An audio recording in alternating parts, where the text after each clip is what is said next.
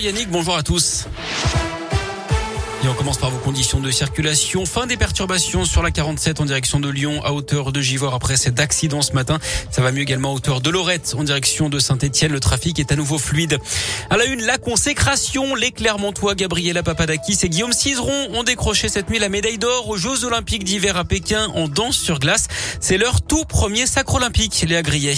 Oui, un sacre qui leur tendait les bras depuis samedi et leur record du monde établi lors de la danse rythmique. Ce matin, Gabriela Papadakis et Guillaume Cizeron ont encore impressionnés sur le programme libre pour conquérir le seul titre qui manquait à leur palmarès. Quatre fois champion du monde, cinq fois champion d'Europe. Ils restaient sur cet échec douloureux à Pyeongchang il y a quatre ans. Ils avaient dû se contenter de la médaille d'argent, pénalisés notamment après un problème de combinaison. Depuis, ils ont dû s'adapter, notamment à la pandémie. Ils sont restés près de 20 mois sans patiner en compétition. Ils avaient même renoncé le mois dernier au championnat d'Europe par précaution sanitaire.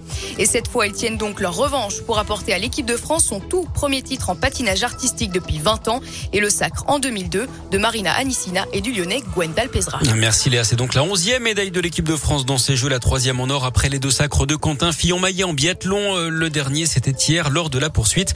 À suivre aujourd'hui le début des épreuves de bobsleigh avec un Lyonnais en lice à partir de 13h05. Dorian Auterville qui visera une médaille. Même chose pour la skieuse freestyle Tess les deux le, 2, pardon, la médaille d'argent Big Air s'est qualifiée pour la finale du slopestyle ce matin, finale qui aura lieu demain. Nordal Lelandais persiste. Il a redit ce matin aux assises de l'Isère qu'il reconnaissait tous les faits qui lui sont reprochés dans l'affaire Maïlis. En revanche, il nie tout mobile sexuel concernant la mort de la fillette à l'été 2017 à Pont de Beauvoisin en Isère. Le verdict est attendu vendredi après trois semaines de procès. Justice toujours avec l'ouverture ce matin du procès dans l'attentat euh, de l'attentat à l'église de Saint-Étienne du Rouvray en 2016. Le père Jacques Hamel avait été assassiné. Les deux assaillants avaient été tués par la police, mais quatre hommes sont jugés pour association de malfaiteurs terroristes. Ils encourent 30 ans de réclusion criminelle alors que l'instigateur présumé Rachid Kassim, originaire de la Loire, sera jugé en son absence. Lui aurait été abattu en 2017 en Irak.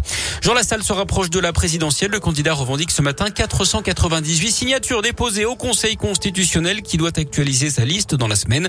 On rappelle qu'il faut 500 parrainages pour que sa candidature soit validée. Et puis un drame dans les Pyrénées-Orientales ce matin près de Perpignan. Cinq personnes sont mortes dans un incendie à Saint-Laurent de la Salanque. C'est tout près de Canet-en-Roussillon. Le feu a été précédé d'une explosion dans l'épicerie de ce petit village. Les planchers de plusieurs habitations se sont effondrés.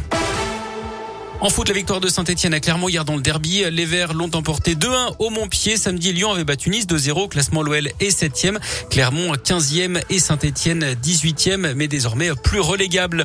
Et puis en mot de télé, avant de se quitter, l'amour est dans le pré, saison 17. Ça démarre ce soir sur M6. Trois agriculteurs de la région, parmi les 13 candidats, Jean Durone, Alain et Guillaume, eux, sont de l'Allier. Parfait. Eh ben merci.